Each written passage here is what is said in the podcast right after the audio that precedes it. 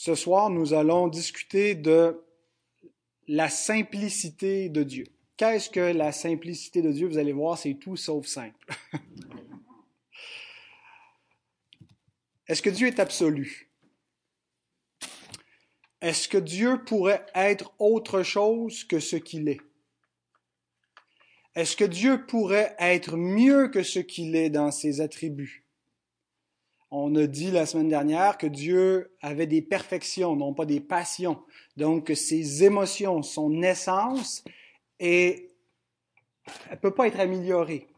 Euh, donc, on croit que Dieu est absolu, dans le sens qu'on croit qu'il ne peut pas changer, euh, qu'il ne peut pas diminuer ou être amélioré, il est parfait. Et euh, donc, euh, on croit à l'absoluité de Dieu, euh, qu'il ne peut pas... son essence, elle est complète, elle est parfaite. Et cette, cette, cette croyance en Dieu comme d'un être qui est absolu, qui ne peut pas changer, qui ne peut pas être amélioré, en fait, c'est la conception dans la grande tradition chrétienne, et j'inclus même la tradition catholique, qui conçoit Dieu de la même façon que les, protestants à ce niveau-là. Euh, nos, nos, divergences avec les catholiques se situent pas tellement au niveau de la doctrine propre de Dieu, de l'essence propre de Dieu, se situent ailleurs. Euh, et donc, les, les, les, théologiens qui sont dans la lignée de l'orthodoxie, de la doctrine qui est reconnu euh, dans les grands conciles, qu'ils soient euh, protestants ou catholiques, reconnaissent donc que Dieu est celui euh, que rien ne peut être, euh, euh, rien de plus grand ne peut être conçu. On ne peut rien concevoir de plus grand que Dieu. On ne peut rien concevoir de plus parfait, une définition plus parfaite de l'amour que l'amour de Dieu, une compréhension plus parfaite de la justice que la justice de Dieu. Il est absolu. Il est celui dont rien de plus grand ne peut être conçu, envisagé. C'était une phrase que Anselme, un théologien euh, du Moyen Âge, de la scolastique, ceux qui viennent de Sainte Scolastique. Alors, euh, la scolastique, c'était une période où on philosophait beaucoup, mais euh, tout ce qui a été dit là n'était pas nécessairement faux. Et entre autres, on a affirmé l'absoluité de Dieu. Maintenant, est-ce que c'est seulement un concept philosophique, c'est seulement des mots euh, comme ça dans le raisonnement humain, ou est-ce qu'on retrouve des données bibliques pour affirmer que Dieu est absolu? Euh, un texte, entre autres, qui le défend, c'est Hébreu 6, verset 13, où nous lisons Lorsque Dieu fit la promesse à Abraham, ne pouvant jurer par un plus grand que lui, il jura par lui-même. Là où l'absoluité de Dieu est affirmée, c'est que Dieu ne pouvait pas jurer par un plus grand que lui. Et l'auteur n'est pas simplement en train de nous dire que parmi tous les êtres qui existent, Dieu est le plus grand. Il dit quelque chose de, de plus que cela. Il affirme que Dieu est absolu, il nous dit, parmi tout ce qui existe, on ne peut rien concevoir qui est plus grand que Dieu. Dieu ne peut pas invoquer un principe plus grand que lui-même par lequel il pourrait jurer. Il ne peut pas jurer au nom de la vérité. Il n'y a pas un concept qui s'appelle la vérité qui est plus grand que Dieu, auquel Dieu tente de correspondre dans son être. Il est suprême, il est au-dessus, et la vérité est défini par son être. L'amour est défini par son être. La justice est définie par son être. Donc, Dieu est celui dont rien ne peut être imaginé de plus grand. Il est absolu.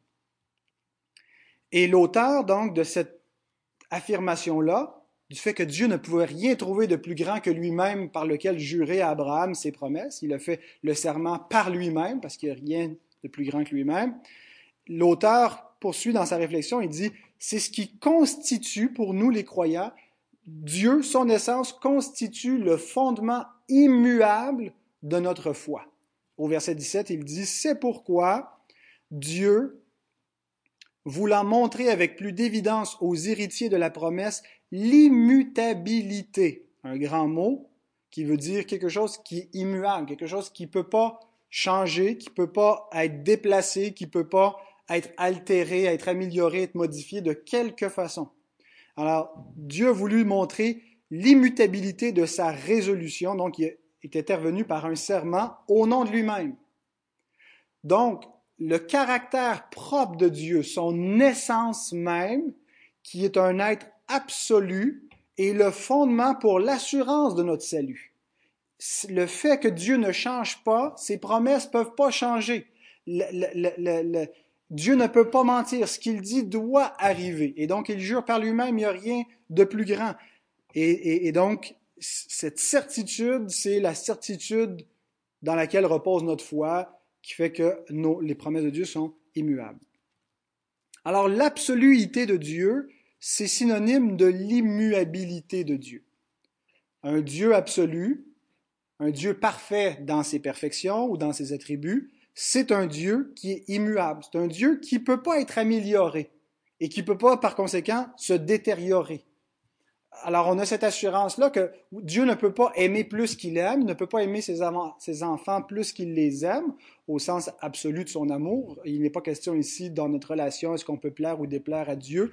On a vu comment la, semaine dernière, l'impassibilité détermine comment est-ce qu'on doit comprendre le rapport entre le Dieu infini et éternel et la créature finie et temporelle, et comment euh, euh, un Dieu qui change pas, se révèle néanmoins à l'homme comme si le, comportement de l'homme affecte Dieu.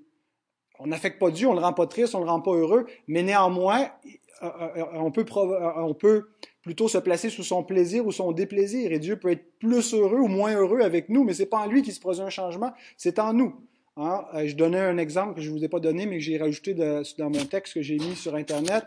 le même soleil peut faire fondre le beurre ou durcir le grain.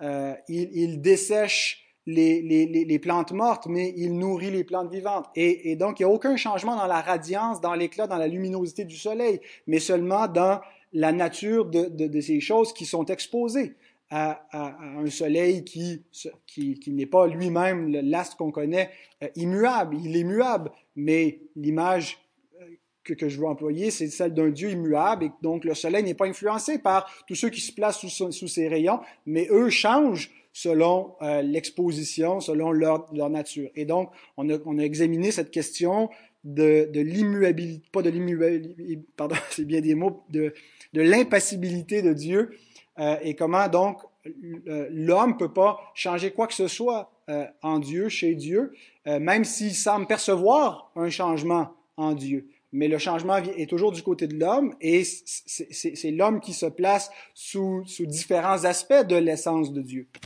Euh, et donc Dieu ne peut pas être amélioré, ne peut pas se détériorer, Dieu ne peut pas apprendre quoi que ce soit et il ne peut pas oublier quoi que ce soit. Dieu connaît tout et, Dieu a tout décrété d'avance.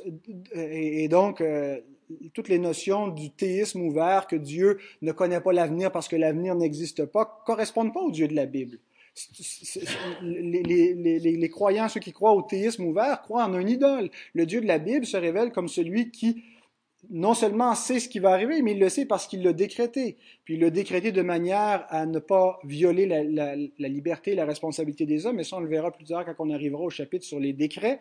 Là, on parle seulement de l'essence de Dieu.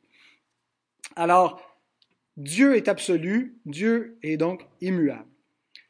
Mais ce n'est pas ça la simplicité de Dieu. Alors tout ce que j'ai affirmé jusqu'à présent, j'ai insisté sur l'absoluité de Dieu, l'immuabilité, euh, mais ce n'est pas ça la simplicité de Dieu. Alors quel est le lien entre les deux? Pourquoi est-ce que je commence avec une question, est-ce que Dieu est absolu, pour arriver à qu'est-ce que la simplicité de Dieu? Quel est le lien? Sans la doctrine de la simplicité divine, que je vous explique dans un instant,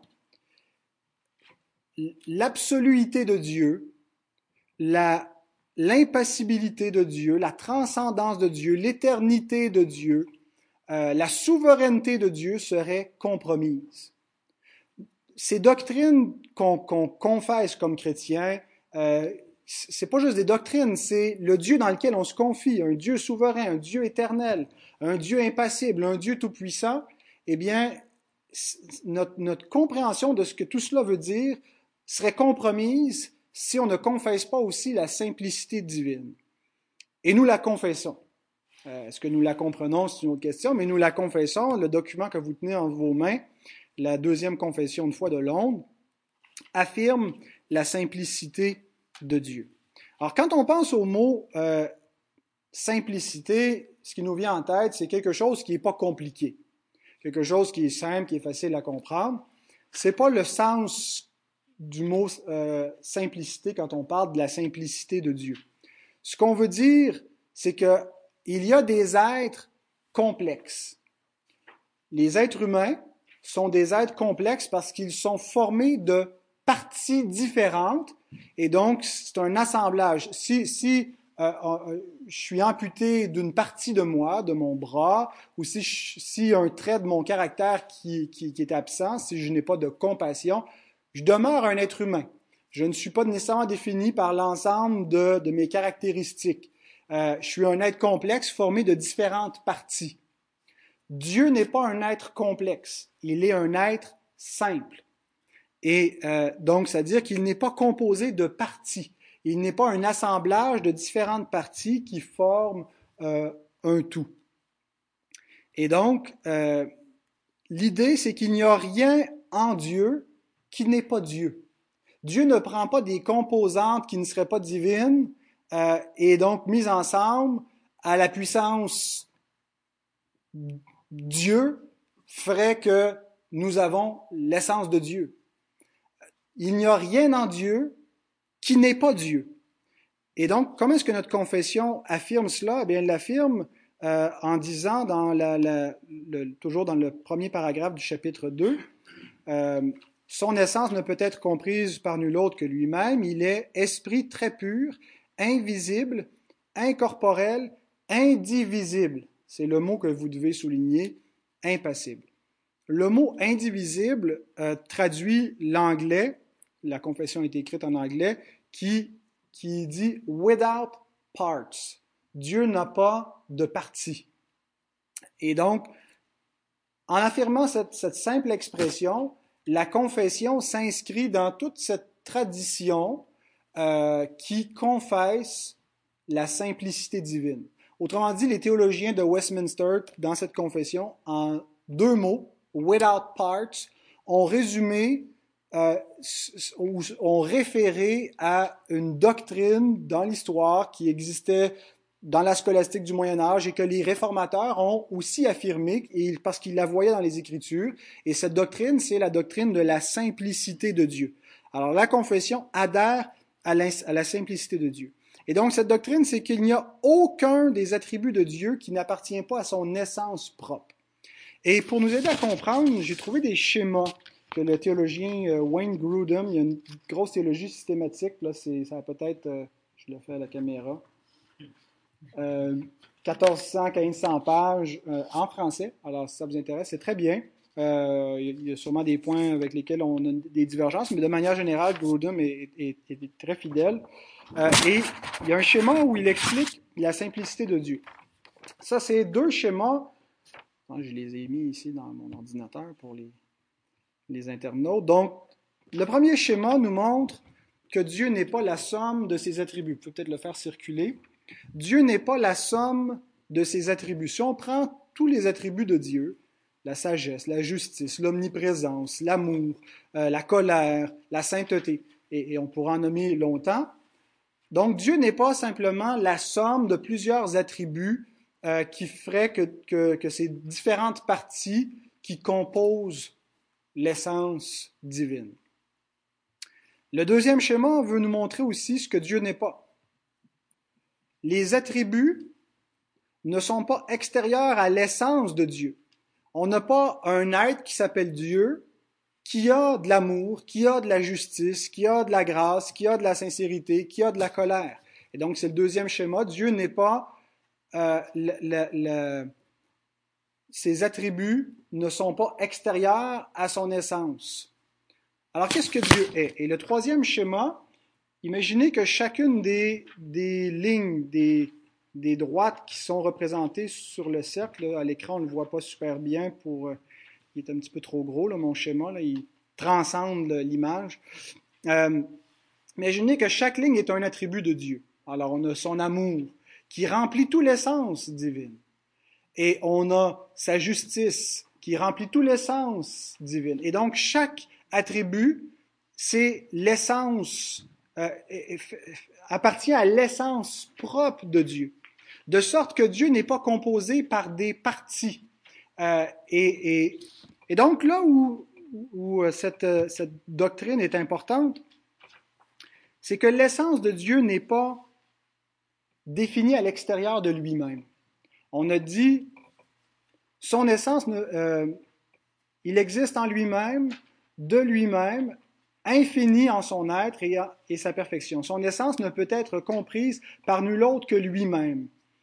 Et donc, le point, là où la doctrine de la simplicité est importante, c'est que euh, Dieu ne peut pas être défini par des attributs qui auraient une existence propre, qui auraient, euh, une définition qui existerait euh, en dehors de Dieu et par lesquels on définirait Dieu. Donc Dieu a de l'amour, Dieu a de la sainteté, Dieu est amour, Dieu est saint, Dieu est éternel.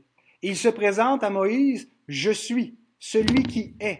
Et donc, les, les attributs de Dieu ne sont pas contingents, c'est-à-dire qu'ils n'appartiennent pas à l'ordre temporel créé, de sorte que Dieu ne peut pas être défini par la chose créée. Et là où c'est pertinent, c'est qu'aujourd'hui, il existe des, théologiens qui, à mon avis, versent dans, forme plus ou moins agressive d'hérésie, où ils cherchent à redéfinir l'essence de Dieu.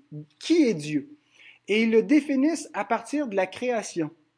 Dieu entre en relation avec le monde, on voit, il est jaloux, il est en colère, il est amour. Et donc, ce qui définit Dieu, ce sont c'est les événements au euh, et, et, donc la créature et la création. Et on se rapproche énormément de la thèse de Paul en Romains 1 qui définit l'idolâtrie comme on se fait un Dieu à partir de la chose créée.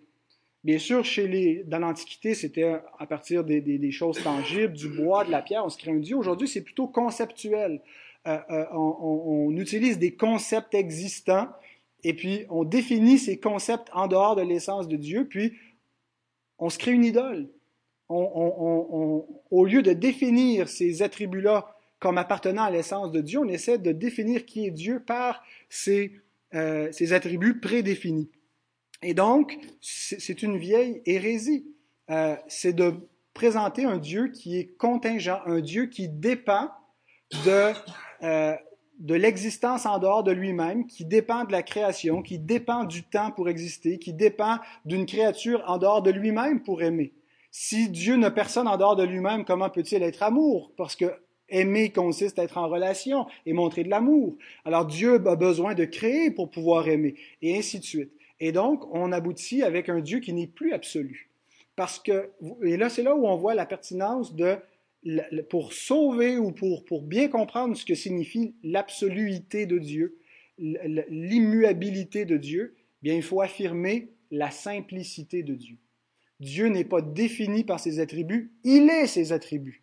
Et tout ça appartient à son essence propre dans une parfaite et éternelle harmonie, de sorte qu'il n'y a pas de partie en Dieu, euh, il est essentiellement ce qu'il est. Hein. Il n'y a rien en Dieu qui ne soit pas Dieu. Et donc, je sais que c'est un peu philosophique, euh, mais lorsque, euh, et, je vous assure, je sais pas si, moi, les, les premières fois qu'on m'expliquait ça ou que je lisais un peu, que j'entendais cette controverse, ça m'échappait littéralement, puis c'est juste des mots, c'est juste des concepts qui veulent rien dire. Et plus j'ai commencé à étudier la question, je me suis rendu compte, c'est absolument pertinent. Euh, c'est, on est ceux qui rejettent cette doctrine-là tombent dans le rationalisme et ils se font un Dieu qu'ils sont capables d'expliquer à l'intérieur de leur intelligence. Ils veulent un Dieu fini euh, qui, qui, respecte tellement la, la, la, la, liberté de la créature euh, qu'ils qu'ils sont prêts à, à, à, rejeter sa souveraineté et sa, sa, sa, capacité de contrôler le futur. Et, de, et, et, donc, ils, ne comprennent pas bien Dieu, puis ils veulent le ramener à l'intérieur de leur, de leur propre intelligence. Et donc, c'est l'essence même de Dieu qui est en jeu. Et conséquemment cela, après l'essence de Dieu, c'est les actes de Dieu qui sont en jeu. Si on n'a pas une bonne compréhension de l'essence divine, si on ne sait pas bien qui est Dieu dans son essence, on ne comprendra pas bien les actes de Dieu. Qu'est-ce que Dieu fait dans l'histoire?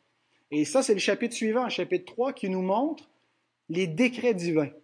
Qu'est-ce que Dieu fait et comment son intervention dans l'histoire entre en harmonie avec sa propre essence.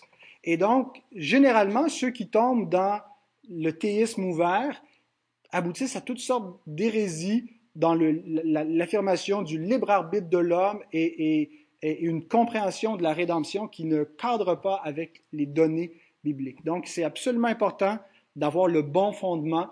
Euh, et les théologiens, donc, qui ont affirmé ces choses, n'ont pas fait ça à la légère. Et aujourd'hui, c'est des, des, théologiens, deux, trois dans leur coin, qui ne comprennent pas la doctrine biblique, qui redéfinissent les choses. Ces documents, ça a été affirmé par l'Église du Seigneur comme une institution qui n'est pas infaillible, mais qui est beaucoup plus sûre euh, comme, comme, moyen d'affirmer la vérité, de confesser la vérité, puisque aucune prophétie des Écritures n'est l'objet d'interprétation particulière, c'est-à-dire privée. Euh, et, que c'est l'Église qui est la colonne et l'appui de la vérité, c'est elle qui la confesse, qui l'élève. Et donc, on ferait bien de regarder qu'est-ce que l'Église a affirmé, qu'est-ce qu'elle a confessé dans son histoire. Il y, a, il y, a, des choses qui peuvent être nuancées, précisées, mais c'est un dogme qui est tout à fait biblique, qui est supporté par les Écritures si on accepte ce qu'on a vu au chapitre 1, qui est le fondement de, de, tout cela. Et généralement, ceux qui tombent dans le théisme ouvert, vous savez, qu'est-ce qu'ils rejettent? Ils rejettent aussi l'inspiration des Écritures, l'infaillibilité de la parole. Ils ont besoin d'une Bible qu'ils peuvent modeler, critiquer, dire non, c'est un document humain, les hommes ont plus ou moins compris, ils peuvent critiquer ce livre-là pour redéfinir un Dieu à leur image. Et donc, euh, que Dieu nous préserve de cela et qu'il nous donne de, de conserver la vérité et la foi transmise au sein une fois pour toutes.